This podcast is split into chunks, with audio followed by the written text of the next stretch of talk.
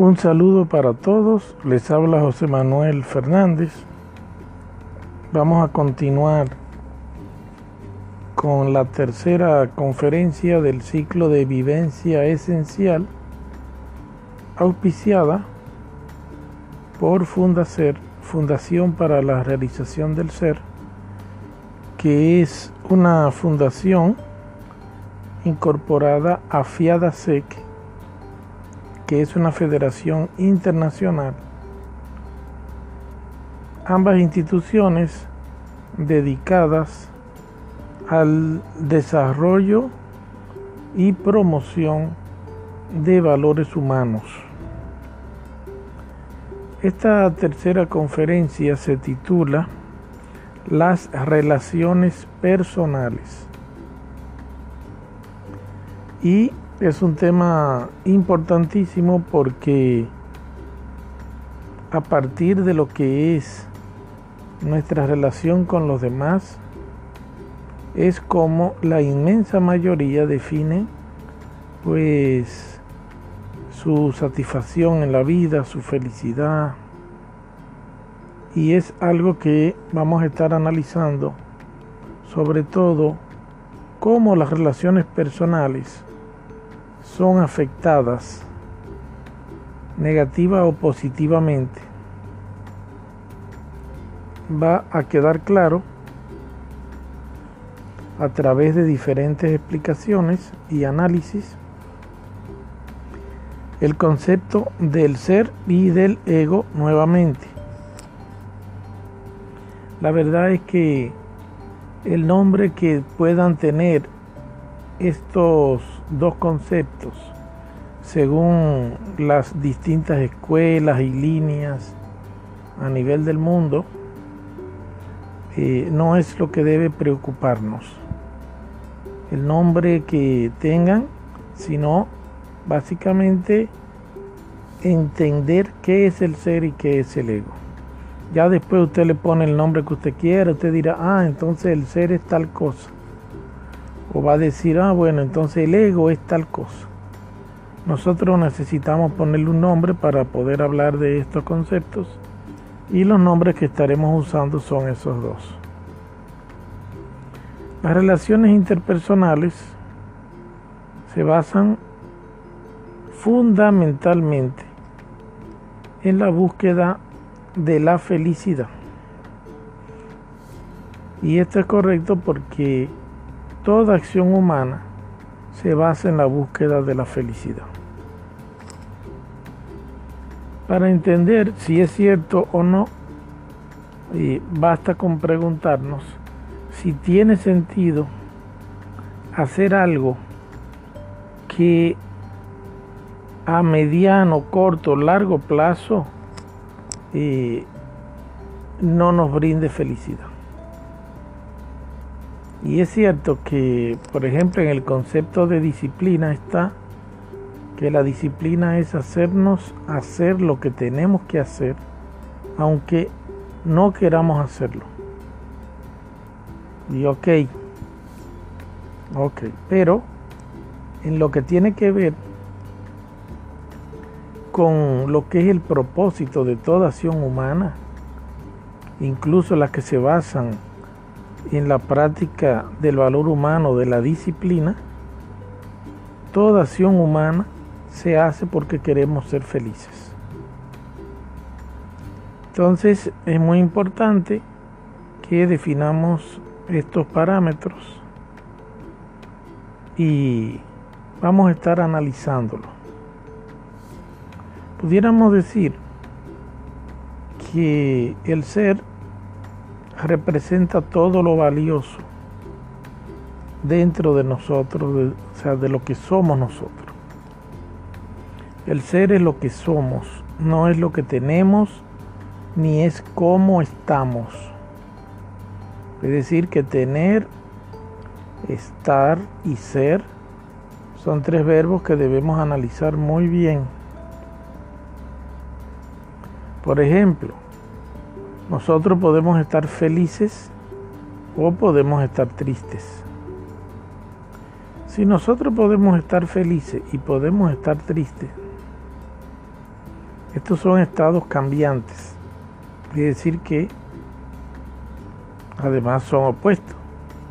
O sea, estar feliz y triste al mismo tiempo es una, una situación eh, o sea, inadmisible por una misma razón. Usted puede estar feliz por una cosa y triste por otra, pero no las dos cosas por la misma razón. Entonces, estos son estados cambiantes, estados que van y vienen, por lo cual la felicidad y la tristeza no, no se pudiera decir que son eh, el ser.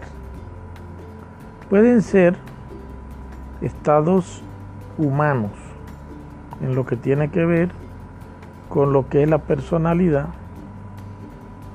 porque la humanidad es una forma de nosotros manifestarnos. Es decir, nosotros nos manifestamos como seres humanos. Entonces, en un evento así ya planteado como este, la pregunta es qué es el ser o qué somos, que al final es la misma pregunta. Ahora nosotros podemos tener cosas y las cosas que tenemos significa que también podemos no tenerlas. Por lo cual, entonces, una cosa que tú puedes tener y puedes no tener no es el ser. Una persona puede tener un brazo o los dos brazos. Significa que los brazos no son el ser. Los brazos son la personalidad. Pudiéramos incluso en una ejemplificación fundamentalmente teórica eh, ir resumiendo físicamente una persona en el sentido de si no tiene brazos sigue siendo, sí, sigue siendo. Si no tiene piernas, si no tiene, y así va órgano por órgano. Y hay un momento que esa persona, eh, si es que es posible, dejarla en los elementos básicos que tienen que ver con la vida, entonces vamos a descubrir que esa persona básicamente es la vida, porque lo que usted persigue a través de esa simplificación es ver hasta dónde la persona está viva, es decir, manifestada. Entonces, pudiéramos decir que en realidad la vida es el ser porque estamos simplificando hacia ese término. Entonces, el ser es la vida porque la vida es inmutable. Se pudiera decir, bueno, pero se puede tener la vida y no tener la vida. Bueno, pero ahora vamos a analizar esto. Si usted tiene la vida, usted está presente ahí, ¿sí o no? Claro que sí, está presente. Y si usted no tiene la vida, ¿está presente? No, no está presente. Entonces significa que la vida es el ser. Porque es lo que define cuándo usted está y cuándo no está. Ahora, otro término que pudiéramos analizar es cuando la vida no está, ¿dónde está usted? ¿Dónde estamos nosotros cuando la vida no está? Y bueno, ahí estamos hablando del cuerpo. Estamos hablando cuando el cuerpo no tiene la vida, ¿a dónde está usted? Esa es una pregunta que hay mucha gente que ha pasado mucho, mucho trabajo, pues, tratando de responder esa pregunta. Luego,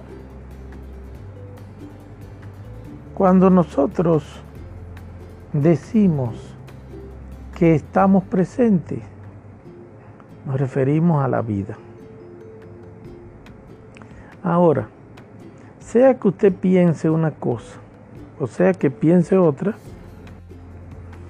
esos pensamientos son regidos por la inteligencia. Entonces significa que la inteligencia es un término constante. La inteligencia es un término que está, sea que usted piense un asunto o no piense ese asunto. Por lo cual, entonces se pudiera decir que la inteligencia es del ser porque está presente a pesar de que los pensamientos cambian. La inteligencia desde el punto de vista de la capacidad de razonar. Entonces, también hay algo que está presente a través de la inteligencia y son las emociones. Una emoción que usted tiene o la, o la emoción opuesta, ambas son posibles porque usted tiene un nivel de inteligencia emocional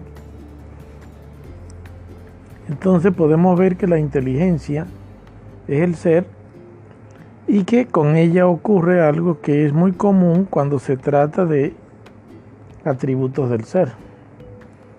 Es decir, tiende a, a, ser conceptos transversales que están presentes en diferentes dimensiones o niveles de nuestra existencia, de nuestra manifestación. Entonces significa que existe una inteligencia para manejar pensamientos y también inteligencia para manejar sentimientos, emociones, deseos, etc. Cuando usted desea algo y después no lo desea, pues eso no es el ser. Pero la inteligencia que hace que usted desee o no desee siempre está ahí. La inteligencia sí es el ser. Luego, podemos ir simplificando hasta encontrar lo importante, lo fundamental que es el ser. Es decir, el ser es lo que somos. Una persona puede tener una casa, no tener una casa Puede tener dinero, no tener dinero, pero la capacidad de tener cosas, esa capacidad de tener cosas, pudiera decirse que es un atributo del ser.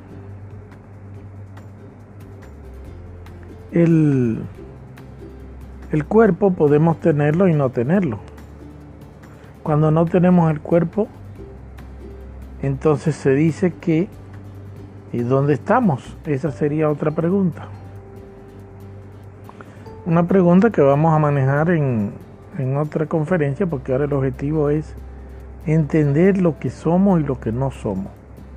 Lo que no somos, pudiéramos decir que tiene varias probabilidades de lo que entonces eh, pudiéramos decir que es. Lo que no somos pudiera ser el ego y lo que no somos pues pudieran ser también algunos atributos que son necesarios para manifestarnos, pero que por no ser el ser no quiere decir que sean el ego. Por ejemplo, ya sabemos que si vamos a partir de que nosotros podemos existir, vivir más allá de la muerte del cuerpo físico, entonces estaríamos hablando de que el cuerpo físico no es el ser. Vamos a partir de que se puede existir sin el cuerpo físico. Claro está que no habría una manifestación física porque el cuerpo físico es para manifestarnos físicamente y quizá pudieran haber otras formas de manifestarnos que no sean a través del cuerpo físico. Pero como en un futuro vamos a tratar sobre eso y se va a quedar totalmente claro de por qué podemos trascender la existencia del cuerpo físico, eh, para poder tratar ahora el tema de las relaciones personales, vamos a dejar como que nosotros, es decir, el ser que somos nosotros, podemos existir incluso sin el cuerpo físico. Entonces, Ahora viene la pregunta que se vincula con el tema de las relaciones personales. ¿Qué tan importante para nosotros son las relaciones personales? Porque nosotros tenemos una relación de la cual pudiéramos no ser eh, tan conscientes que es una relación con nosotros mismos.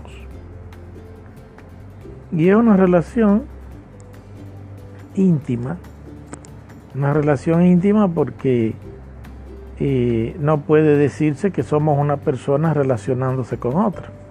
Es una relación de nosotros y con los diferentes eh, aspectos de nuestra manifestación y de nuestra tenencia. También se pudiera decir que es una relación de nosotros con eh, nuestros mismos atributos. Porque el ser, por ejemplo, si se puede decir que es principalmente la libertad, por ejemplo,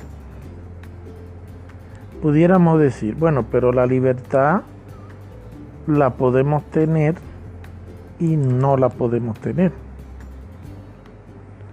Y ya eso es un criterio bastante abstracto. Vamos a explicar por qué. Pues una persona puede estar prisionera, pero bien prisionera, me refiero eh, totalmente encerrada y con una cantidad de limitaciones físicas. Pero la pregunta es la siguiente. ¿El ser de esa persona realmente está prisionero? Porque ya habíamos explicado que el ser entonces es también la inteligencia. Entonces si el ser es también la inteligencia,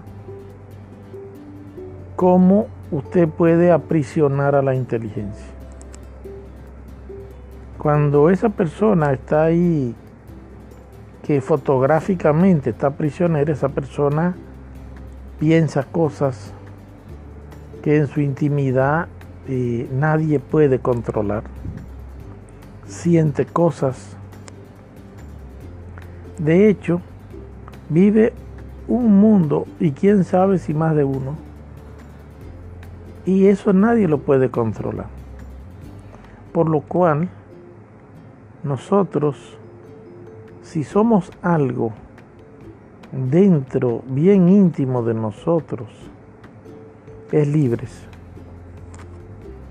Por lo cual se pudiera decir que la libertad prácticamente es el ser.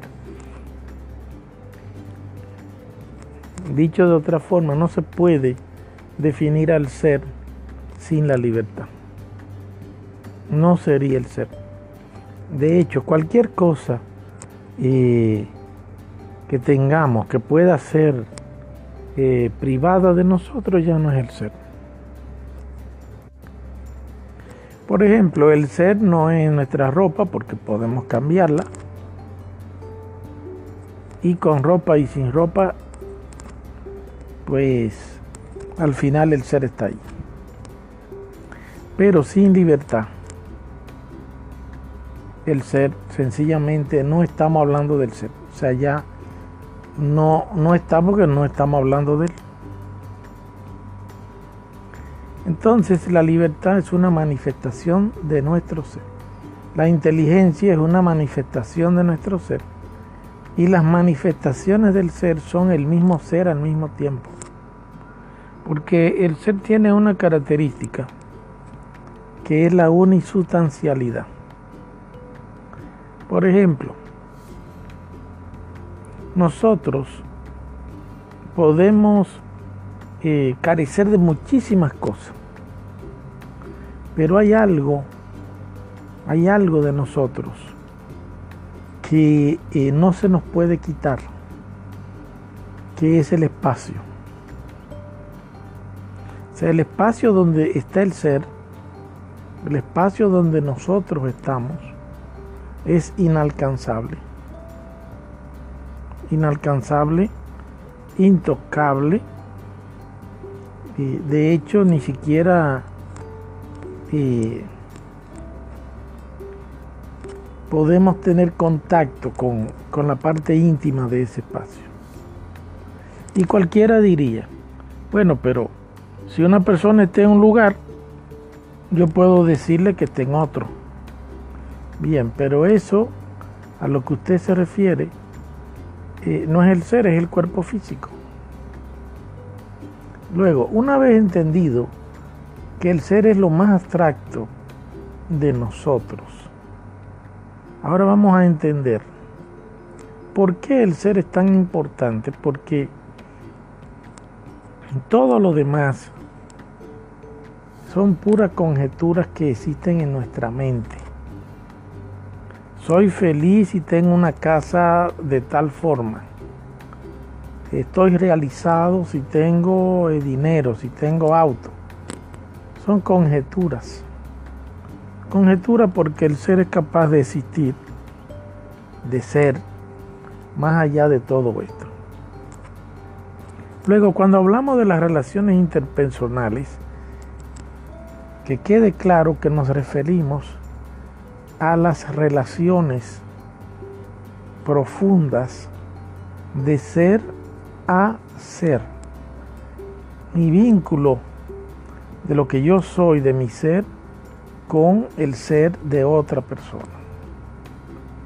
Todo lo que no hacemos a partir de ahí eh, es algo que puede generar problemas, puede generar satisfacciones, pero no es una relación de ser a ser. Ahora, si nosotros decimos, vamos a hablar específicamente de las relaciones interpersonales eh, que tenemos las personas, que tenemos principalmente lo que es eh, Pedro Alcántara y el famoso Juan Pérez que aparece siempre por todas partes. Ahí estaríamos hablando de dos individuos en una sociedad y ese tipo de relación es sobre la que nos vamos a enfocar. Pero habiendo quedado claro que no son relaciones de ser a ser, sino que la gente cuando dice relaciones personales, en realidad se refiere de las relaciones entre las personas que integran la sociedad. Y también queda claro que porque algo no sea parte del ser, no es de una manera específica eh, parte del ego. Hay muchas manifestaciones neutras o neutralizables en la vida humana. Hay algo que daña las relaciones entre las personas y es específicamente lo que llamamos ya el ego, el defecto, el defecto psicológico sobre todo, que resulta principalmente de una obstinación. De hecho, en un libro antiguo que se llamaba Pistisofía o Pistisofia, al ego también le llamaban obstinado. Es una obstinación, es un pensamiento, una creencia que nosotros tenemos y que a partir de esa creencia se manifiestan cosas estas creencias pueden tener manifestaciones que son principalmente pues el odio, la ira, la rabia, el miedo, la gula, la soberbia. Lo que también es bueno aclarar que muchos de estos conceptos eh, los vamos a analizar profundamente porque muchos de ellos Para un grupo humano significa una cosa, para otro significa otra. Por ejemplo, se habla mucho a nivel de lo que es la teología de pues eh, pecados capitales, etcétera, como por ejemplo se habla de la lujuria. También, por ejemplo, tenemos la envidia, la avaricia, la pereza, la soberbia. Y nosotros tenemos que analizar un poco todos estos elementos, porque a raíz de estos elementos es que se dañan las relaciones personales. Entonces, en los siguientes, eh, digamos así, compartimentos de este, de este audio, de esta conferencia, estaremos analizando estos diferentes aspectos para después profundizar un poco más.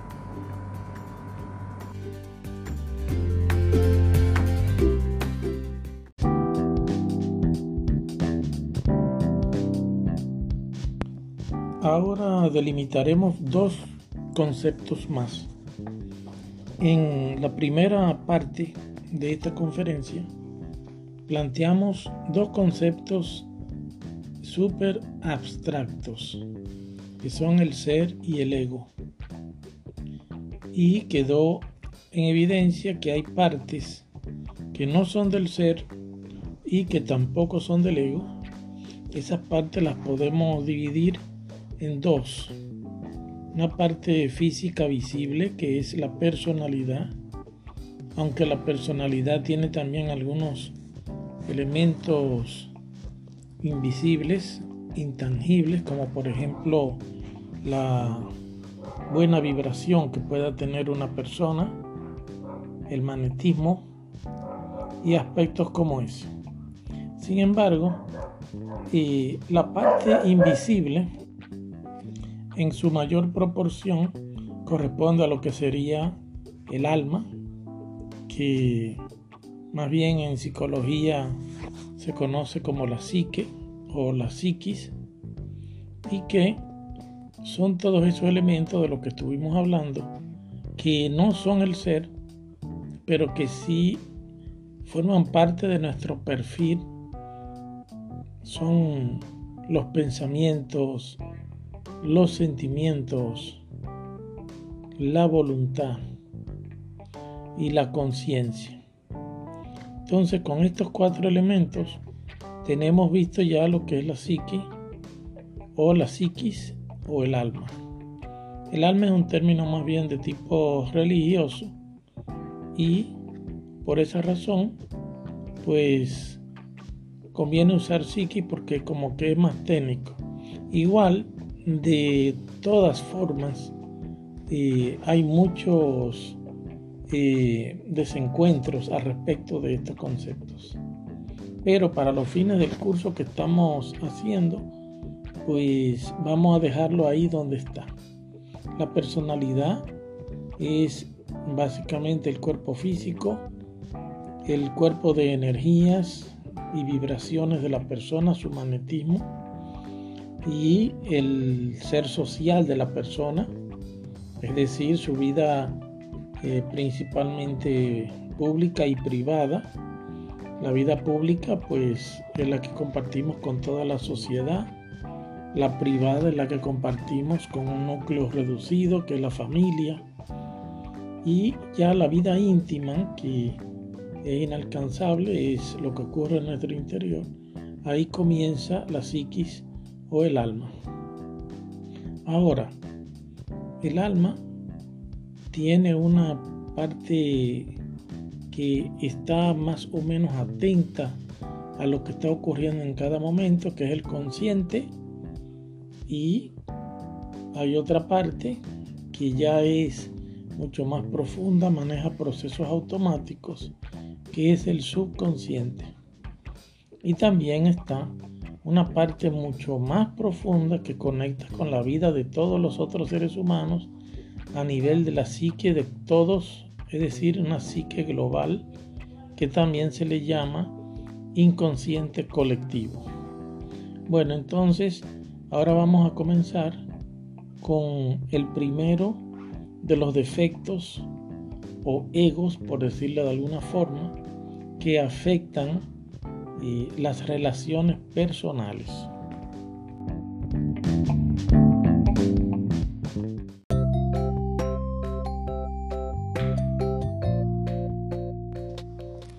El primer defecto que vamos a estudiar es eh, la ira el enojo, pues más o menos puede haber una montonera de nombres que afinan con este sentimiento, con esta estrategia eh, de inteligencia emocional que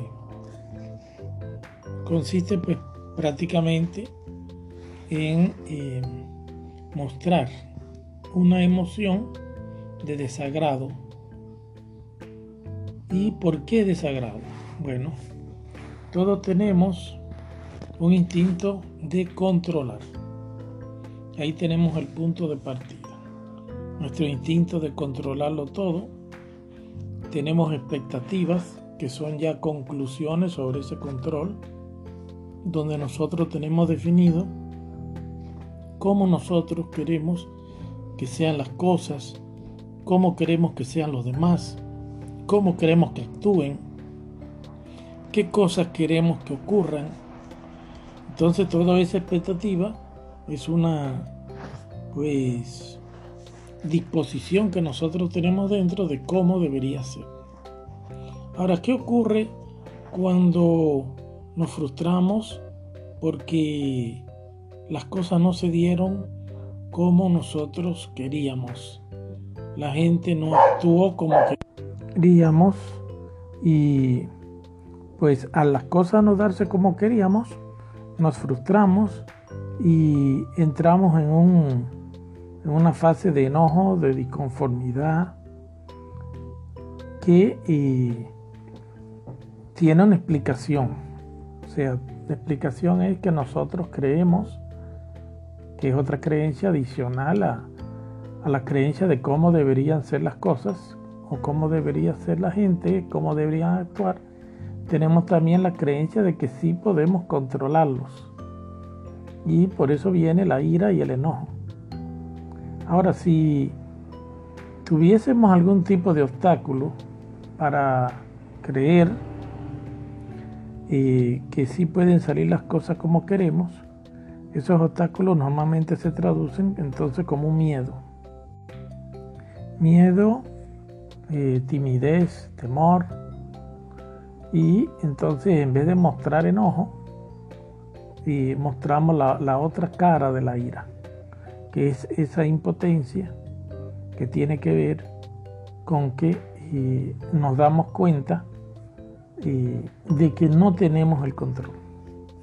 No tenemos el control y que efectivamente las cosas pudieran salir distintas Ahí comienza ya la, timidez, el miedo. Y ya cuando salen distintas, el miedo entonces eh, queda fundamentado. Queda fundamentado y a partir de ahí entonces viene la siguiente pregunta.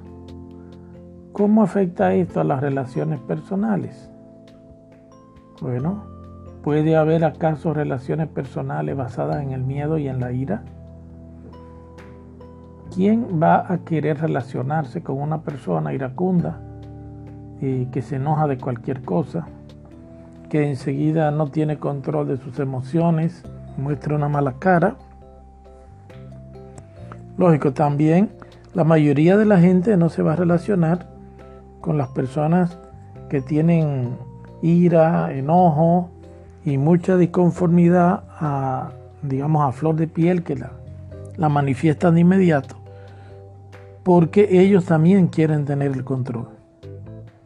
Entonces, por ahí, entonces le vamos a llamar precaución a esto, una precaución quizás negativa más bien, y la pregunta sigue siendo la misma, o sea, ¿quién quiere relacionarse con una persona que anda todo el tiempo, pues, al, abismo, al, filo del descontrol y que pues sencillamente eh, puede terminar en un enojo o en una situación complicada.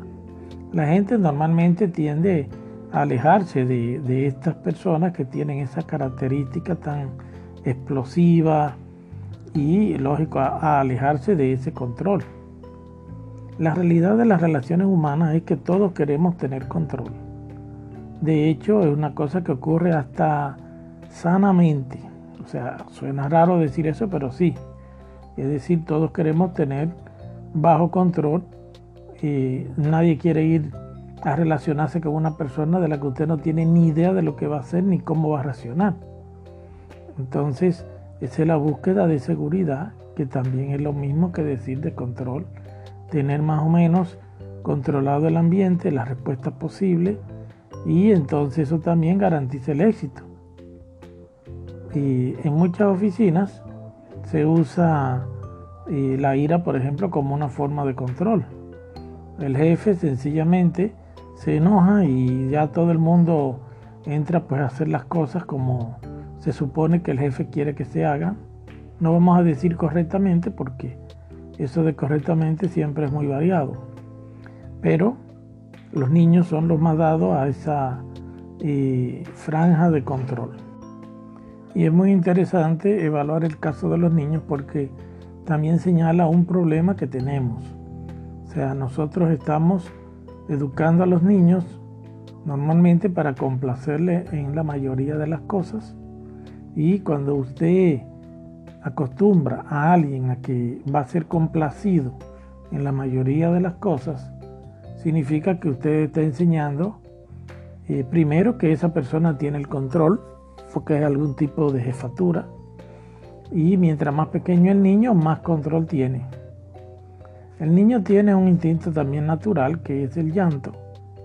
El niño usa el llanto para eh, un mecanismo de supervivencia.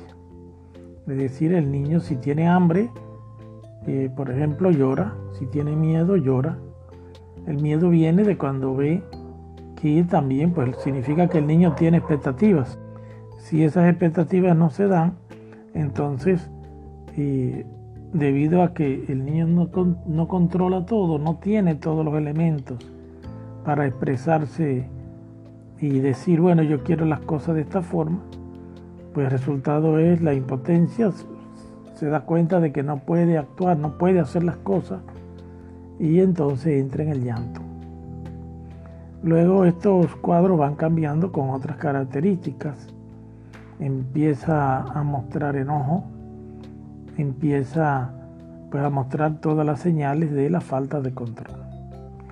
El adulto, en este caso, eh, tiene varias opciones. Una es ceder ante el niño, pues porque es un niño, pero también tiene la opción de educar al niño y enseñarle que no siempre hay que correr ante los reclamos de él.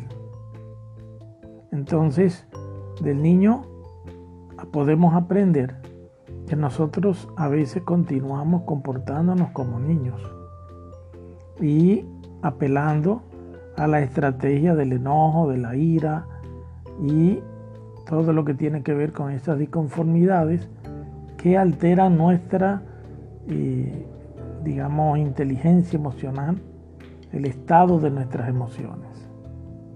Después está entonces eh, una característica que debemos desarrollar como adultos que es aprender eh, que de esto de la ira, del enojo, la rabia y todo eso no son actitudes inteligentes. No son actitudes inteligentes porque cuando una persona se enoja con otra, lo que le está diciendo es, te quiero controlar y no me dejas. Eso es lo que está diciendo. Y entonces el otro, el otro no es tonto porque todos tenemos la misma psicología interna.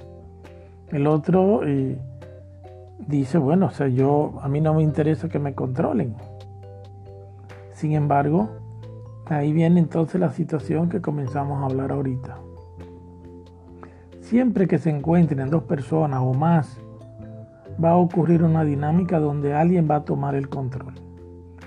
Hay personas que por eh, situaciones, circunstancias que se dan, van a ceder el control eh, con facilidad, pero hay otros que no.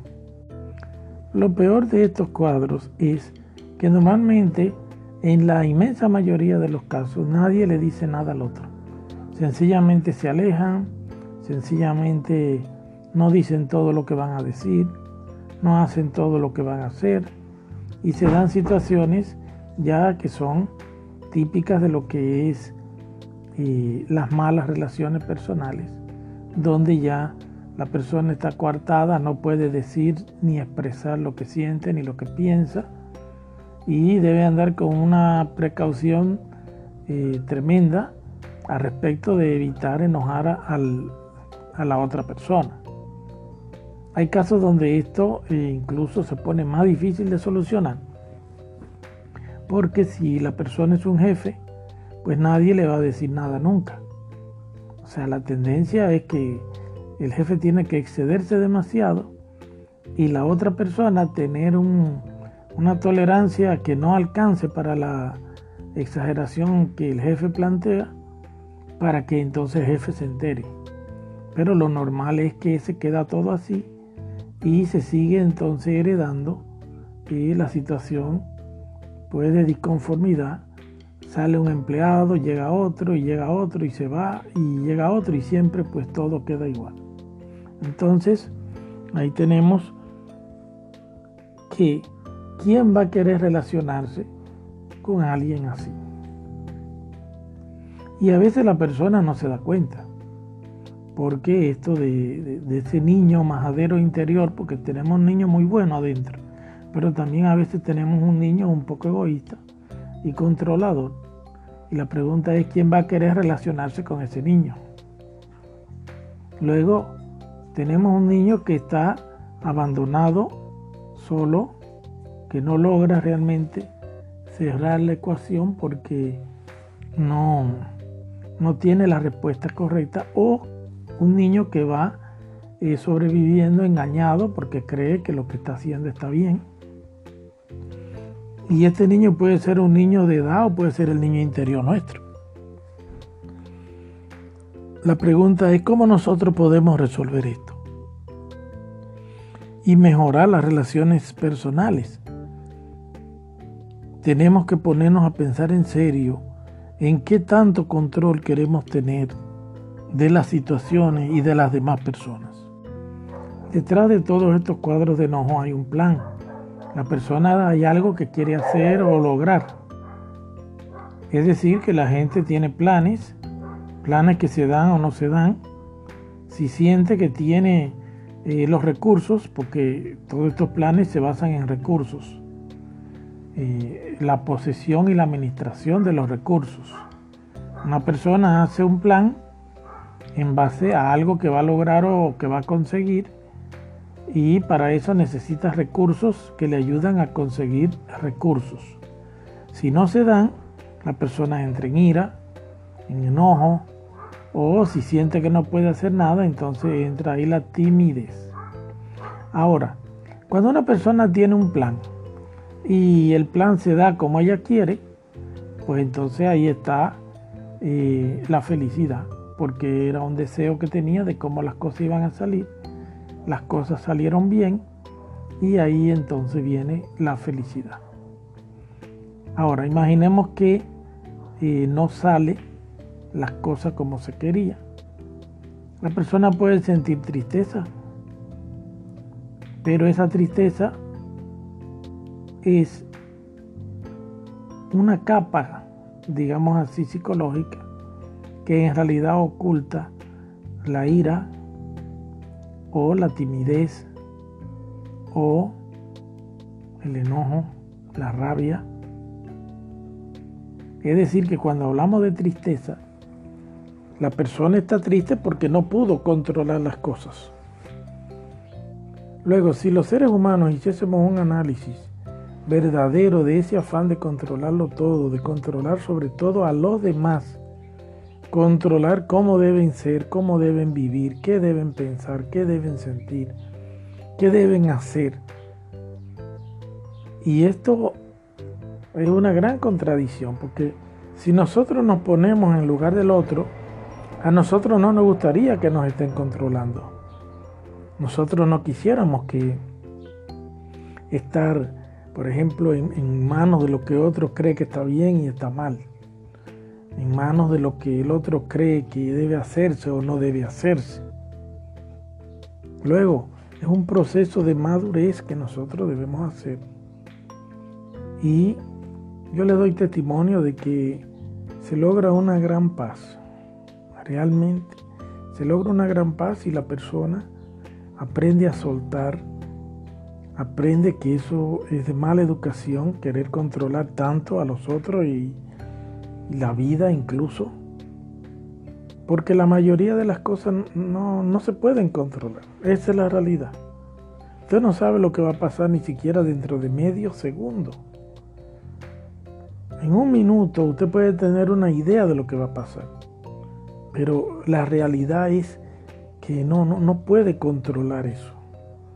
Entonces, es como decía Lause, que eh, había que ser consciente de lo que podemos cambiar para cambiarlo y de lo que no podemos cambiar pues para vivir con eso.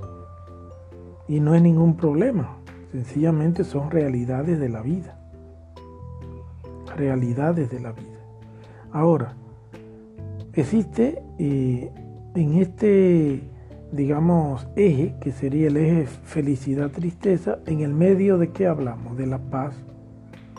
La paz es cuando usted logra eh, ni siquiera la felicidad de porque usted eh, logró que las cosas saliesen como usted quería. Porque ¿para qué usted quiere que las cosas salgan como usted quiere si al final es lo que está controlando la vida del otro?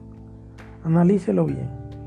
¿Quién se, va a sentir bien realmente de, de ver que lo que quiere es controlar la vida de los demás? Luego, ahí la persona aprende a alejarse de la tristeza, producto de tener planes sobre los demás, que eso de por sí es una intromisión, una injerencia tremenda. Se aleja de la tristeza y de la felicidad. ¿Y el punto medio cuál es? la paz. La paz es un estado de equilibrio donde la persona logra ver la información de la realidad de una forma tal que ella no, no se involucra en lo que está ocurriendo. Luego de esto, podemos ver que si la expectativa era muy fuerte de que se quería que eso sí saliese de esa forma, o que también los recursos que se iban a conseguir eran muy importantes, pues la persona puede entrar en la rabia, que ya es una ira pues muy fuerte. La rabia eh, pudiéramos a veces confundirla con lo que es el odio. El odio ya es otra cosa. El odio es parte de la vida de la, de la eh, dualidad. Es decir, todos creemos como que el odio es lo opuesto del amor y nada que ver. Es decir, sencillamente el odio es cuando la persona eh, desarrolla pues un rechazo, claro está, un rechazo por lo que es diferente, por lo que es distinto uno de los odios más famosos que ha existido en la historia es el, racismo. Son personas que, eh, los racistas, que si usted, por ejemplo, es blanco, entonces no lo quieren. O si usted es negro, tampoco. Si es amarillo, tampoco. Si usted es rojo, tampoco. O sea, eh, cuando usted analice el odio, usted va a descubrir que también es algo infantil. Porque las características que alguien puede tener, como por ejemplo si es eh, negro, si es blanco, si es amarillo, e incluso cualquier característica que una persona tenga, sin importar cuál sea. Esa característica eh, no debe estimular en los otros un rechazo, eh, un odio, una aversión. ¿Por qué razón? Por la sencilla razón de que es una persona. Es decir, las personas no deben odiar a las personas. Porque si todos, pues somos personas, todos podemos tener en un momento determinado ciertas características, y usted eh, muestra el odio hacia la persona. Ahora, ¿hacia dónde podemos nosotros eh, transferir este odio? Hacia la característica, en algunos casos.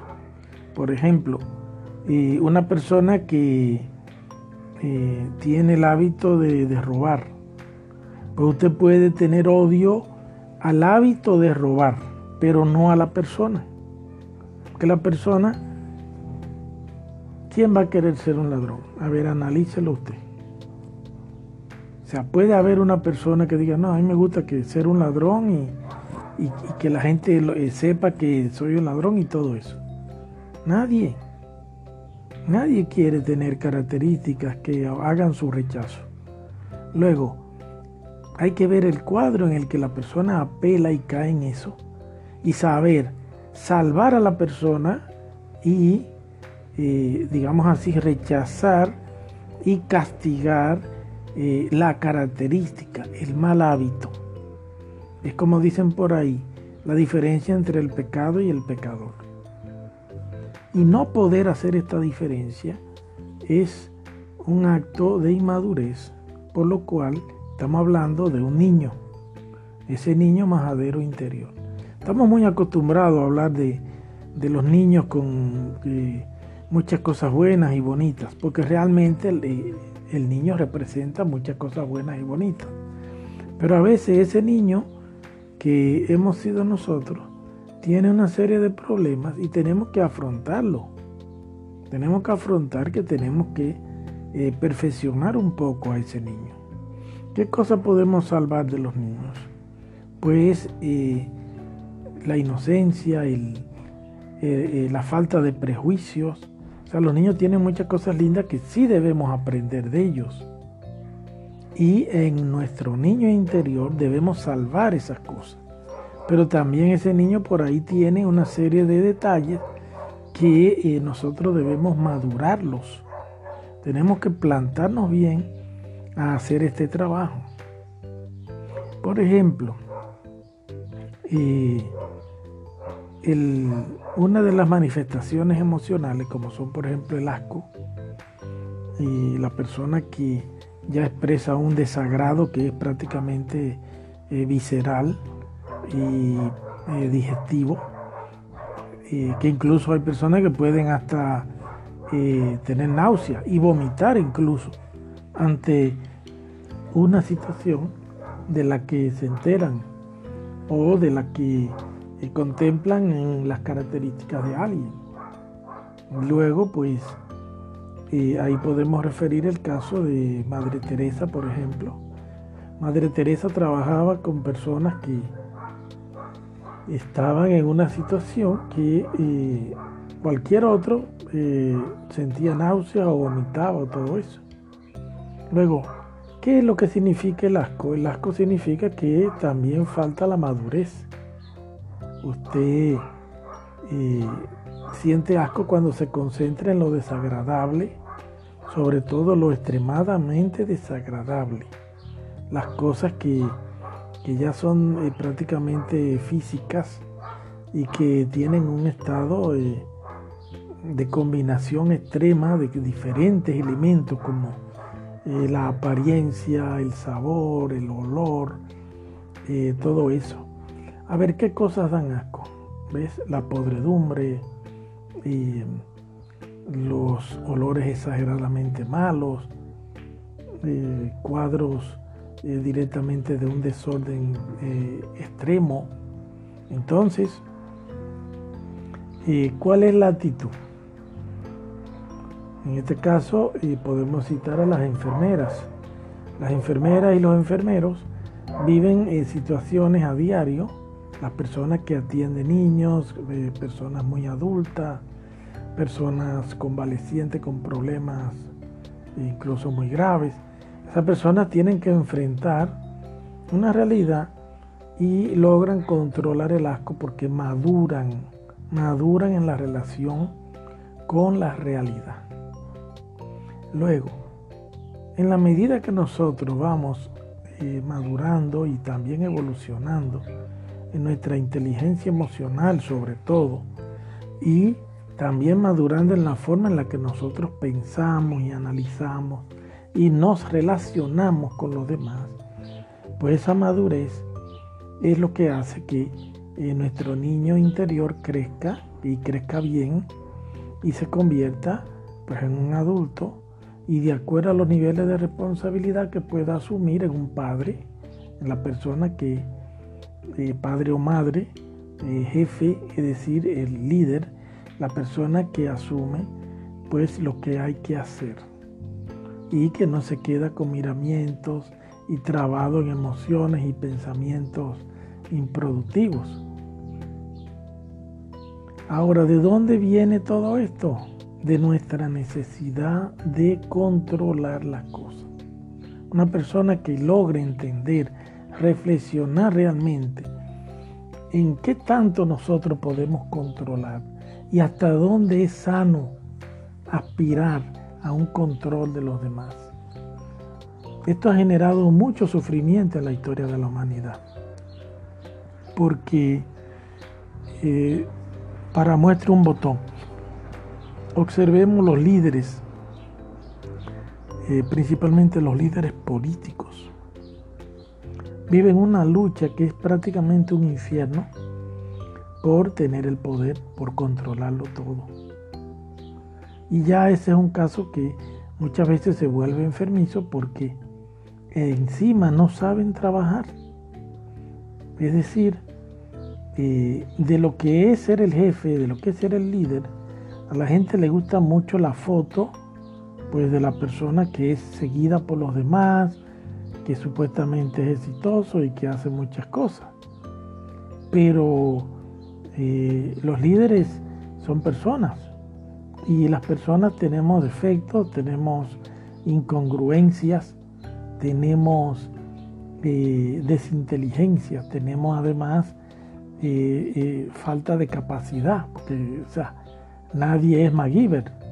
Hay gente que, que sabe mucho de una cosa y no sabe nada de otra, porque así es como somos los seres humanos. Y pues lastimosamente, y especialmente en el caso de los líderes políticos, lo más normal es que no tengan idea de lo que realmente hay que hacer. Por ejemplo, una persona que acompañó hasta el, escritorio del presidente de la República a alguien que fue muy querido en un país, eh, un líder político, y ese líder político eh, ganó las elecciones y cuando fue a sentarse eh, se encoge de hombros, lógico, por la confianza que le tenía la persona que lo acompañó, y dice, ¿y ahora qué hago? Es decir, ¿y ahora qué hago? Aunque parezca increíble, la mayoría de los líderes políticos no tienen idea de lo que tienen que hacer. Porque hacen cosas que otro hizo, eh, las, las fórmulas siempre son prácticamente las mismas. A ver, ¿a qué líder político no se le ocurre aumentar impuestos? O sea, es una cosa que, como usted dice, una persona, usted intenta agredirlo y se va a quedar con las manos abajo, levanta las manos para impedir que usted lo agreda entonces, pues es un reflejo que tienen todos los políticos. No tienen creatividad y para colmo, y ahí tenemos una de, de, las características que uno pues detecta. Muchos de estos líderes políticos viven una soledad espantosa. Eh, muchos líderes, los jefes, los eh, jefes de departamento, viven una soledad porque y nadie se atreve a decirle las cosas porque a lo mejor es un empleado que va a perder el puesto o va a empezar a tener una mala racha, producto de que el jefe no tiene eh, madurez emocional. Es una persona a la que usted no le puede decir nada, que enseguida eh, va a hacer trucha, eh, como dicen ahí, a hacer puchero, el, a fungir el ceño, a convertir los labios en una expresión clara de desagrado y de asco. Y al final usted lo que va a terminar es muy mal por haber querido hacer un bien. Entonces, pues todos tenemos el mismo problema. Y esa soledad viene de que la gente no se quiere relacionar con alguien, primero, que te quiere controlar, que quiere eh, en cada aspecto que te descuide decirte cómo te tienes que sentir, cómo tienes que pensar, qué no tienes que hacer, qué sí tienes que hacer, qué tienes que tener. Y es sorprendente cómo tenemos arraigado nosotros esa tendencia. Y esa es la tendencia que crea esa soledad. Detrás de la soledad que viene, viene pues que la persona siente que, que el mundo es malo, que nadie es bueno, que pues que para hacer las cosas eh, no aparece nadie. Bueno, el problema es que todo el mundo quiere que las cosas se hagan como él quiere. Y ahí es donde entra pues que no se pueden formar equipos, nadie quiere formar equipo con el otro. Y todo eso es, por decir así, las primeras pinceladas de lo que es el problema de las relaciones personales. Y encontrar una persona con la que usted pueda hablar y decir cualquier cosa sin temor a represalias ni consecuencias. Es muy lindo, es muy hermoso. Pero también esto a veces se, se confunde con otros elementos. Por ejemplo, hoy día se habla mucho de la libertad de expresión. Ah, bueno, la libertad de expresión ha pasado a ser como que usted puede hacer lo que le da la gana, decir lo que le da la gana, hacer prácticamente lo que le da la gana. Y eso no es real. No es así porque una persona no, o sea, no está bien que una persona pueda decir lo que le dé la gana. Es decir, usted tiene que saber, como dijo Benito Juárez, que el respeto al derecho ajeno es la paz. ¿Qué significa? Si usted, porque usted tiene libertad, agarra y empieza a decirle un montón de cosas desagradables a otra persona, a ver quién va a querer relacionarse con usted. Y además, ¿qué clase de niño es usted? ¿Qué clase de adulto es usted? qué clase de líder, padre eh, es usted. Entonces, eh, todos somos iguales. Eso sí que es una cosa que nos ayuda mucho. En esa síntesis somos iguales. O sea, todos eh, queremos que nos traten bien, que nos escuchen y todo eso. Ahora, esa expectativa también implica que usted tiene que usar ese conocimiento a favor de unas mejores relaciones personales. ¿Por qué? Porque entonces significa que si el otro quiere que lo escuchen, aprenda a escuchar. El otro quiere que lo traten bien. Trátelo bien y usted también aprenda a decir, no me trataste bien. No me trataste bien. Te voy a dar una oportunidad, vamos a aprender juntos porque eh, somos víctimas de, los procesos sociales. O sea, somos resultados de los grupos a los que vamos perteneciendo. El primer grupo es la familia. ¿Y qué se hace en la familia?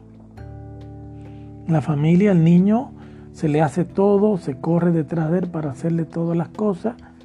El niño, eh, nadie quiere que llore el niño.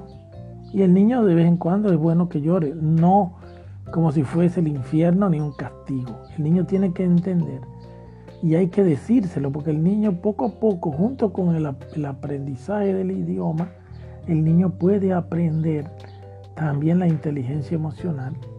Y hay que decirle, mira, yo ahora te puedo atender porque eh, ya eh, apagué la cocina y ahora sí te puedo tal cosa, por ejemplo. Entonces, y eso de todo el tiempo correr detrás del niño es lo que crea la clase de niño que tenemos hoy. Luego, como nadie le dice nada al niño, sino que solamente lo proveen, lo atienden, todo eso, el niño nunca hace conciencia de lo que está pasando, del sacrificio que hace el adulto y el padre y madre eh, para con él. Y ese niño, pues después resulta que es un jefe, es un líder político, es la pareja que usted tiene y así. Es su compañero de trabajo. Por otro lado, y en la familia y hay una unión fuerte, porque por eso es que son familia. Cuando usted critica a alguien de la familia, alguien que también es familia, le dice, ¿qué tú estás diciendo? Es decir, cada vez más que nunca eh, podemos nosotros eh, criticar eh, la conducta de los mayores. Un niño hace algo mal y usted no puede decirle, mira, hiciste algo mal, porque va a venir la mamá o el papá y va a decir, ¿qué es lo que usted le está diciendo a mi niño? Y bueno, eso es parte de la vida. Por ejemplo, eh, yo tengo aquí en la casa tenemos perros. Los perros eh, quieren controlar el territorio. No quieren que haya más perros cerca, no quieren que pasen ni siquiera por el frente. Y bueno, eso es lo que pasa, el control del territorio que es el control de los recursos. Entendiendo la relación con los animales, podemos entender también las relaciones de las personas. Por ejemplo, el animal usted diría, ah, pero ¿y por qué le molesta que pase otro perro si no pasa nada? No, o sea, ese otro perro, si se queda, es una boca más, es alguien que tiene que compartir los recursos. Y ahí está el gran problema, los recursos. De hecho, hay interpretaciones erróneas que se ha hecho a través de la historia, donde hay gente que odia el dinero y odia, por ejemplo, la riqueza, odia a los ricos, y dice, pero vean acá, ¿y qué pasó? Eso es como odiar el bisturí. Es verdad que el bisturí puede asesinar a una persona, pero el objetivo del bisturí es salvar vidas. Entonces, tenemos que concentrarnos sacar ratos del día para evaluar estas situaciones. No vamos a decir meditar todavía, porque meditar es algo que lleva un entrenamiento, pero sacar un rato para pensar en esas cosas, ya de por sí te va preparando para la meditación. Entender que sencillamente eh, hay que aprender a distinguir el pecado del pecador. Y en esa misma línea de los recursos tenemos, por ejemplo, el otro ego que es la gula. La gula y la persona pues quiere los recursos para la mayor cantidad que sean de, de ella, que estén bajo su control sobre todo. Si no los puede consumir, por lo menos tenerlos bajo su control. Porque los recursos siempre han sido la señal de la supervivencia, la sobrevivencia, etc. Entonces, tenemos lo que se llama el instinto de conservación y nuestro ADN tiene grabada pues muchas historias, muchas formas de reaccionar a determinados eventos y uno de esos eventos tiene que ver con la muerte, la pobreza, la escasez. Todo eso viene de la falta de recursos. Porque el ser humano pues ha tenido que ir haciendo una evolución en el manejo de los recursos y producto de las desinteligencias del pasado, hoy día existe una creencia muy fuerte en la escasez. Pues cualquier persona en su sano juicio eh, entiende que la escasez es una realidad. Y la escasez, eh, cuando se aplica la inteligencia correcta, no, no existe. No existe la escasez como tal. Lo que existe es la falta de inteligencia en la administración de los recursos. Y bueno, pues por ahí eh, eso crea un, instinto de acaparar, de quedarnos con todo. La, digamos así, el reflejo más fuerte que se ha grabado es la gula, porque la gula eh, pues la, la sobrevivencia, la supervivencia a través de comer más. Y por eso puede generarse un placer, un placer que la persona no tiene cómo explicarlo. A veces este placer puede estar estimulado por el sabor Si la persona está comiendo, por ejemplo, algo que le gusta, o se encuentra con una comida que le gusta, pues entonces más razones todavía, hay un incentivo para aplicar la gula como una estrategia de solución al problema de la escasez. Y una persona que no tenga el nivel de madurez adecuado no se da cuenta de eso. Ahora, ¿cómo nosotros logramos ver eh, a qué se debe el tema este de la escasez? Miren, usted pone una canasta, por ejemplo, con seis manzanas y puede invitar, por ejemplo, a, a 12 personas. ¿Qué es lo que va a ocurrir? Si usted lo deja al azar, es decir, que la gente tome pues, las manzanas y las coman y todo eso, si el caso fuese que todo el mundo le gustan las manzanas, vamos a poder ver un escenario como el que sigue. El escenario es que hay una persona que vaya a agarrar una manzana y se la come. Se la come ¿por qué? Porque nunca recibió ningún tipo de educación al respecto de, pues, de cómo usar la inteligencia contra la escasez. Ahora, usted va a ver a una persona que al revés, eh, la timidez, en este caso ya no tan, tan violenta, sino por timidez, entonces, no, yo no quiero. No quiero porque vio que hay 12 personas y hay 6 manzanas. Pero, ¿cuál es el punto, el término medio? término medio es una persona que eh, por medio de la inteligencia dice, bueno, aquí hay 12 personas, pues hay 6 manzanas, eh, mi derecho es media manzana, sencillamente. A pesar de que pueda haber gente que no le guste la manzana, pero mi derecho es media manzana hasta que se demuestre lo contrario. Y así es la vida también. Es decir, Usted pone un, bizcocho, un, pastel, una torta y usted se la deja a un grupo de personas que incluso pueden ser todos adultos. Y puede que haya alguien que haga un cálculo y diga, bueno, eh, tocamos a tanto, una porción de tal tamaño. Pero también puede haber una persona que va a agarrar la torta y se come un pedazo y, y no pensó en nada. Porque no estamos solos. Lógico, la sociedad está compuesta pues, por personas. Si usted estuviese en una montaña, por allá solo, un ermitaño, alejado de la sociedad, sería distinto. El otro escenario que puede darse es de la pereza. Pues la mayoría de la gente eh, es muy perezosa para estudiar, para aprender y bueno, para cualquier esfuerzo que implique una transformación, porque la pereza se basa eh, en el instinto de conservación también. El control del que venimos hablando hace rato es del instinto de conservación. La persona que tiene el control tiene más probabilidades de sobrevivir sobre todo el control de los recursos y sobre todo el control de las acciones de los demás.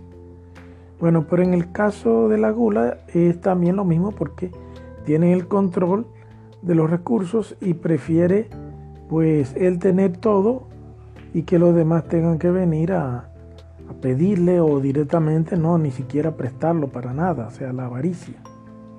Entonces, la pereza, ¿qué es lo que pasa con la pereza? La pereza es principalmente eh, lo, que le llama, lo que le llamamos el con, la persona conservadora. Porque existen los conservadores. Es decir, que la persona, ¿qué es lo que busca? Pues la persona quiere sobrevivir. La persona quiere sobrevivir y eso se logra eh, si usted las cosas que vienen ya funcionando no las cambia. Porque está, eh, digamos, los dos polos, el ser conservadores o el ser revolucionario. Ser conservador es una conducta eh, bastante comprobada de supervivencia porque en el ADN, sobre todo a nivel de lo que es la caverna y la edad antigua, la persona revolucionaria normalmente eh, moría a menos que tuviese una estrategia, una inteligencia, eh, los recursos militares para imponer su voluntad. Entonces lo que ha aprendido el ADN a través de la historia es que ser revolucionario es mortal, es peligroso. No hay que cambiar nada, no hay que alzar la voz, no hay que ser distinto, hay que ser iguales. Todo el mundo tranquilo y el líder que controle todo. Es decir, que también aprendemos a ceder el control. Lógico, en las cosas que nosotros podemos controlar, ahí pues entonces nos ponemos iracundos, nos ponemos tristes, nos ponemos felices, eh, nos ponemos tímidos. Pero cuando se trata de, de que eh, hay que sobrevivir, entonces la pereza es una de las soluciones. Y cualquiera diría, pero ¿cómo puede ser? Y sí, porque eh, en la pereza usted puede hacer un cálculo y dice, bueno, yo ahora eh, me pongo de pie y le digo a todos, miren, somos 12 y hay 6 manzanas. Vamos a partirla por la mitad todas y vamos a servirla. Y ahí entonces la persona agarra la bandeja lleva la, la, bandeja y las personas van tomando pues la media manzana que ya saben que les toca. Ahí usted va a descubrir quién no come manzana y por tanto va a descubrir que hay pues mitades de manzanas que quedan. Que también si quiere puede entonces ofrecerlas de nuevo a los que les gustan o directamente ya que usted hizo un trabajo pues se ganó comerse otra mitad. Por ahí también puede que en ese momento no, le, no querían comer manzana y bueno, pues también se ganó su, la mitad que sobró. Pero esto puede dar pereza, puede dar pereza porque la persona tiene que exhibirse, ser un líder, tomar decisiones y a través de la historia eso siempre ha sido extremadamente peligroso.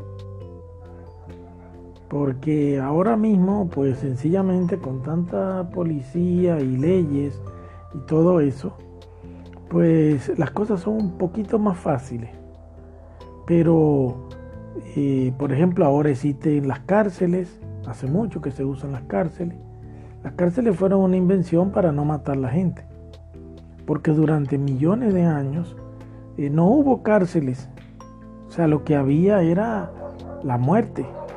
O sea, todo tipo de alteración del orden, que estamos hablando de el control, el famoso control, se resolvía a través de la muerte.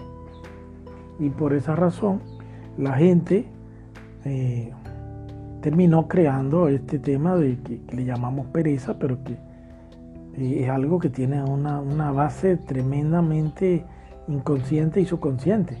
Es la supervivencia. Es decir, deja las cosas así. Deja las cosas así. El cuerpo también ha desarrollado unos instintos biológicos. Eh, por ejemplo, genera un cansancio, genera pues una indisposición muscular. Es decir, la biología ya también aprendió. Porque, ¿qué tenemos que hacer para darnos cuenta que la pereza no existe? Propóngale a alguien algo que la persona sí quisiese hacer, para que usted vea lo que va a pasar. Lo va a hacer de inmediato, no le va a doler nada. es decir, nada que ver. La persona en realidad no tiene una justificación para la pereza. Es así de sencillo. Lógico, llega un momento que ya perdemos la conciencia de, de, lo que es la pereza, ya se vuelve un mal hábito y ya es que le aplicamos pereza a todas las cosas. Lógico, también hay un incentivo de la pereza. la persona perezosa conserva más energía. Es como una versión de la gula, pero en energía. Si es perezoso, pues eh, guarda más energía. No gasta energía como los que eh, no son perezosos, las personas que son diligentes. Entonces, eh, ¿cómo podemos nosotros eh, perfeccionar este pensamiento, madurando, mirando cuáles cosas realmente eh, se pueden quedar como están, porque son buenas, y reunir la diligencia, la fuerza, la capacidad de empuje para cambiar lo que sí se puede cambiar. Por ahora vamos a dejar ahí y luego en, otra parte de esta conferencia analizamos eh, otro ego, otro defecto, el nombre al final no es lo importante. Otra de estas costumbres o malos hábitos que tenemos.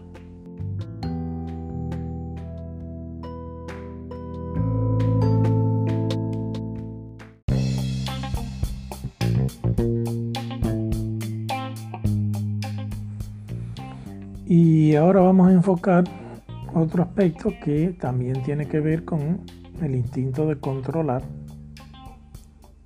A lo largo de la historia, los líderes que son líderes porque controlan los recursos, controlan el poder, controlan la palabra, controlan la opinión, controlan incluso los sentimientos y finalmente también controlan los recursos.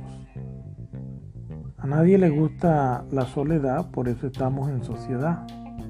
La soledad es, poco conveniente porque pues hay que trabajar demasiado, mientras que en compañía se distribuye el trabajo. A unos le tocan unas cosas y a otros le tocan otras. Una de las principales actividades cuando estamos en sociedad es justamente el liderazgo y eso siempre está unido al control de los recursos. Los recursos básicos, ¿cuáles son? Pues la alimentación, los alimentos, los bienes materiales. Dentro de los bienes materiales principalmente las armas. Y una vez que ya está cubierta la parte de seguridad, de la integridad que viene a través de las armas y de tener las emociones de todo el mundo bajo control. Y además de eso, se tienen seguros los alimentos, pues entonces vienen funciones básicas que son ya eh, de la parte animal del, del cuerpo y una de ellas principalmente la sexual. La libertad sexual pues es una de las primeras cosas que son restringidas en todo sistema de liderazgo, sobre todo primitivo, producto de que si una cosa, el ser animal, quiere controlar, además de alimentos y seguridad física, lógicamente está el disfrute sexual y además también el aseguramiento de eh, la progenie, del el código genético, la marca de esa persona a través de los hijos. Por esta razón, los líderes establecen controles que primero tienen una razón de ser, que es asegurar la progenie, digamos así, los descendientes, la descendencia del, del líder, pero después se convierten en paradigmas, cosas que ya se hacen porque siempre se hicieron así. Y se puede llegar el momento en que nadie se dé cuenta que el líder, por su conveniencia, fue que dictaminó que las cosas pasasen de esa forma. Una de las estrategias más interesantes que los líderes crean es eh, crear una religión, por ejemplo, o favorecer una religión que ya existe, eh, siempre y cuando los líderes de esa religión eh, favorezcan el liderazgo de, de la persona que ostenta el mando, en este caso que casi siempre es quien tiene el control del armamento.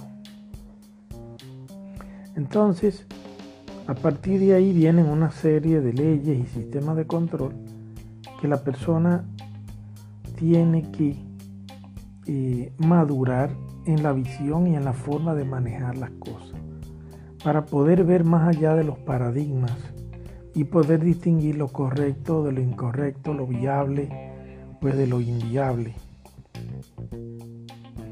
Como hemos visto, eh, la gula eh, busca acaparar recursos. En este caso, el, recurso sexual, que básicamente eh, son las mujeres, en el caso de las sociedades patriarcales,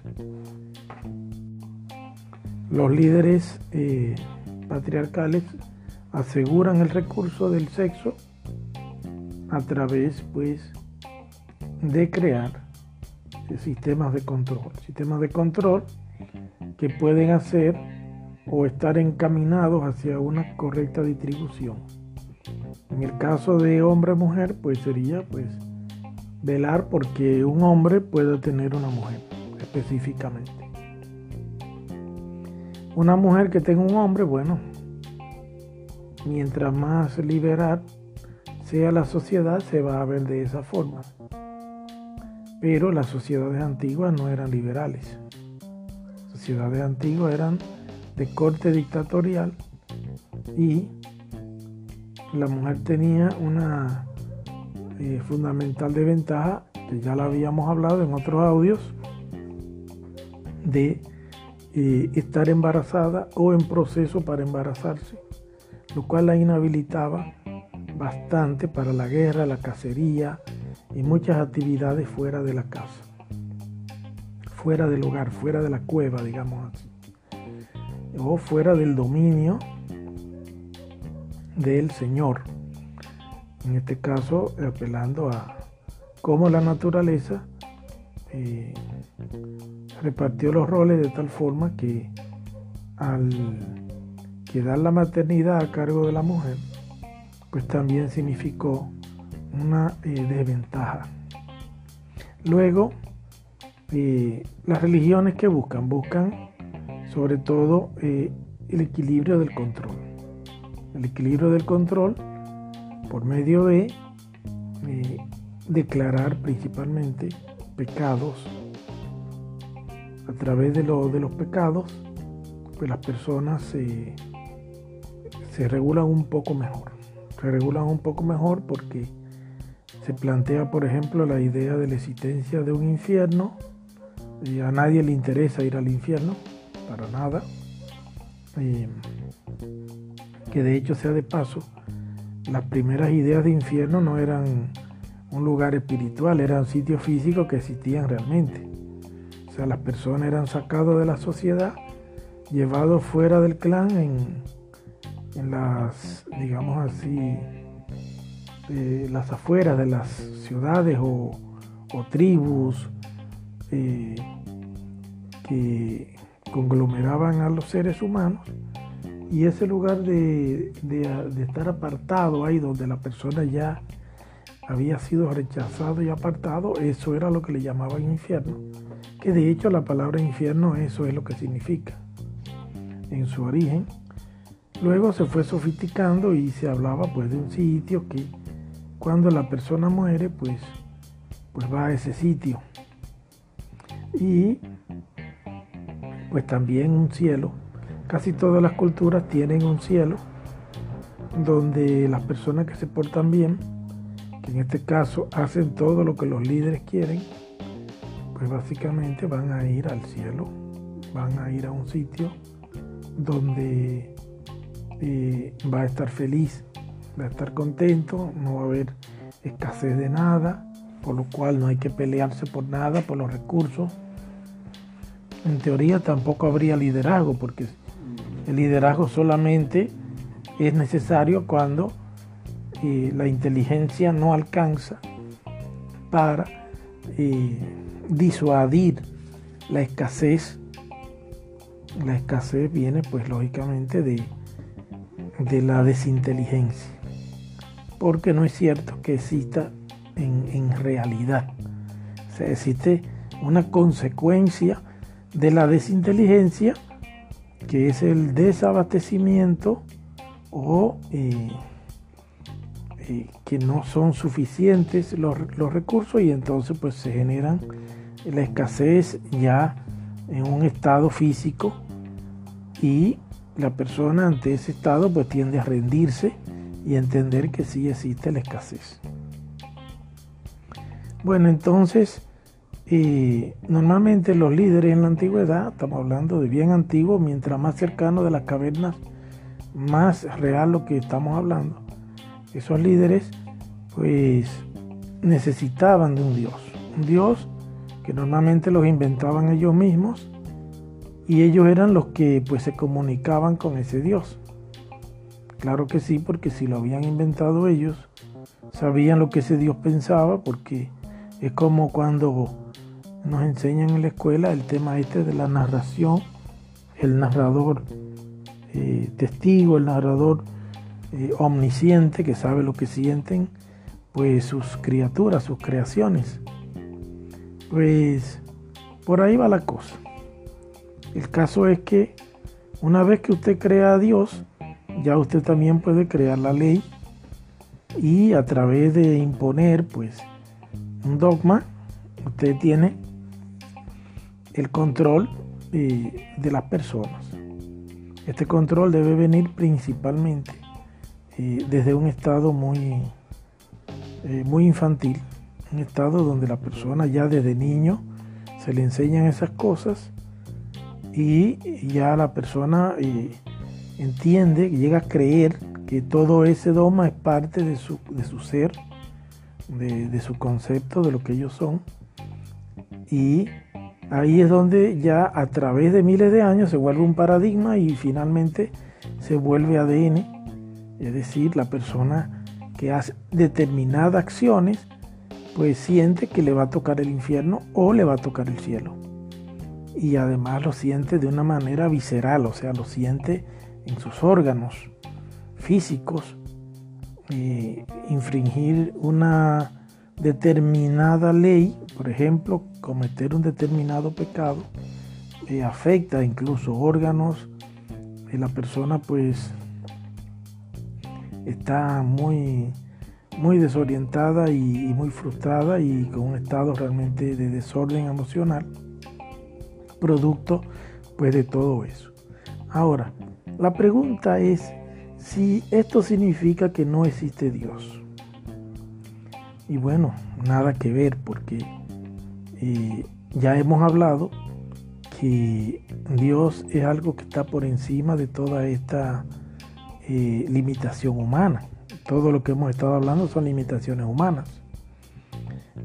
Dios es esa inteligencia que es el ser que estuvimos hablando. El ser es Dios y Dios es el ser. Entonces, usted no puede alcanzar a Dios, no puede tocarlo, no puede eh, medirlo. Dios es la inteligencia, que ya eso también lo, lo establecimos, porque la inteligencia es el ser. Y esa inteligencia, ¿dónde usted la ve? Usted la ve en cómo crecen las plantas, cómo está organizado el átomo, el universo, las estrellas, los planetas, los ritmos de la creación. Es decir, la existencia de Dios es innegable. Lo que pasa es que un Dios verdadero, el Dios que es el ser, el Dios que está realmente dentro de nosotros, que nos da la vida, porque también quedamos claros en que Dios es la vida. Entonces, eh, un Dios como este a veces se vuelve un problema para los líderes se vuelve un problema porque eh, no es un Dios que, que, establezca diferencia entre las personas, no es un Dios que, que establezca eh, más conveniencia para uno que para otro. Estamos hablando de algo que incluso todos lo tenemos. Y no solamente lo tenemos todos, lo tienen las plantas, lo tienen los animales, lo tiene el universo. Es decir, es un Dios que realmente es un problema para el liderazgo. Entonces, eh, a través de lo que es un proceso de maduración, usted tiene que ir eh, sacando la basura de, de la producción. Y de acuerdo al caso, la producción de la basura. También habíamos hablado de lo que eh, el concepto de, basura, que es todo lo que no esté en su sitio. Significa que todas las cosas en su correcto lugar eh, son recursos. Y en el lugar incorrecto es basura. Nuestra mente está llena de una serie de paradigmas que necesitamos eh, evaluarlos. La frase de Benito Juárez vuelve a ser muy interesante.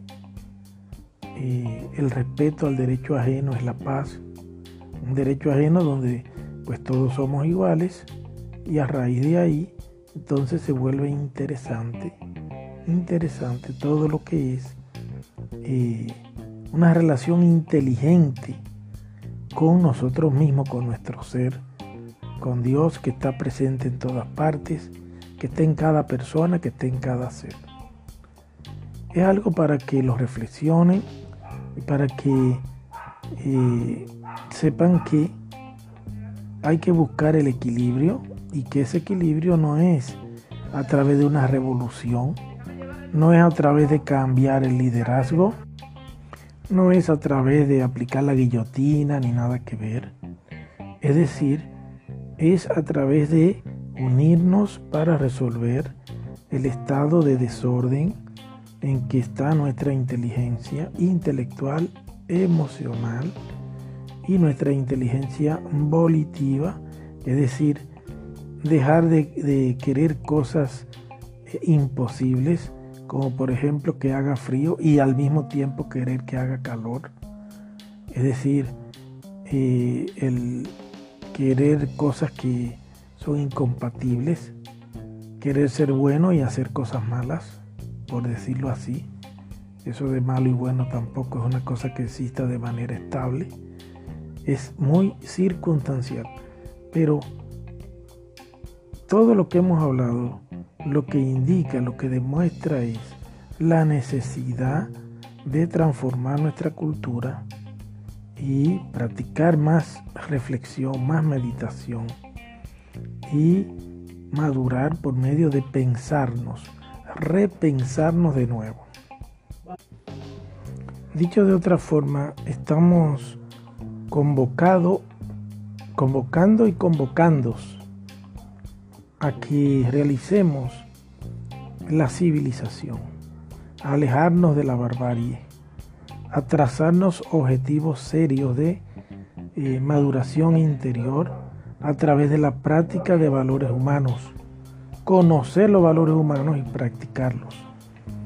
Por ejemplo, las instituciones como las religiones son parte de la realidad de cada persona y una persona debe eh, buscar a Dios a su manera con el estilo de fe que entiende que es el correcto y eso es algo que nosotros debemos aprender a respetar. Con el tiempo las religiones se han eh, pulido bastante, han logrado limpiar, sacar la parte primitiva y hoy tenemos pues una enorme cantidad de religiones bastante pulimentadas. Los líderes ya no son eh, líderes sanguinarios y, violentos como al principio. Entonces estamos hablando de que eh, esa, ese ADN de nosotros que busca de Dios y que busca lo que pudiéramos decir portarse bien, hacer las cosas correctamente. Ahora nosotros podemos sacarle partido a eso a través de asumir la responsabilidad de la búsqueda de Dios. Y quien entienda que puede convertirse en Dios o en una parte eh, muy importante de la manifestación de Dios, pues que lo viva de acuerdo a su fe o a los recursos que va desarrollando, como son eh, la meditación, la reflexión. Eh, la contemplación analítica de, casos, pues todas esas herramientas. Hasta este punto vamos a dejar todo lo que es la primera conferencia de eh, el trabajo con el ego y cómo nosotros podemos usar ese conocimiento para mejorar nuestras relaciones personales. Dejando claro está el consejo de que el entendimiento, principalmente a través del diálogo, ayuda mucho a las relaciones interpersonales. En vez de usted quedarse callado, pues hablar y buscarle la vuelta, buscar las soluciones y trabajar en forma civilizada, evitar la barbarie, promover la civilización. Bueno, entonces ya en el otro complemento o segmento, que sería un audio aparte, vamos a ir completando todo lo que es en sí esta conferencia sobre las relaciones personales para que podamos nosotros desarrollar esos adornos, esos valores humanos, esos valores morales, valores eh, espirituales también, que nos van a ayudar a mejorar nuestras relaciones personales y hacer parte de la solución y no un problema y ser pues eh, un ejemplo al respecto de lo que es, es relaciones personales óptimas. Pues me despido de ustedes, José Manuel Fernández. Recuerden mi correo, las tres iniciales de José Manuel Fernández, JMF y después viene cuatro veces el número 77777 arroba gmail.com y también al WhatsApp eh, de Córdoba 351 347 4661 pues hasta pronto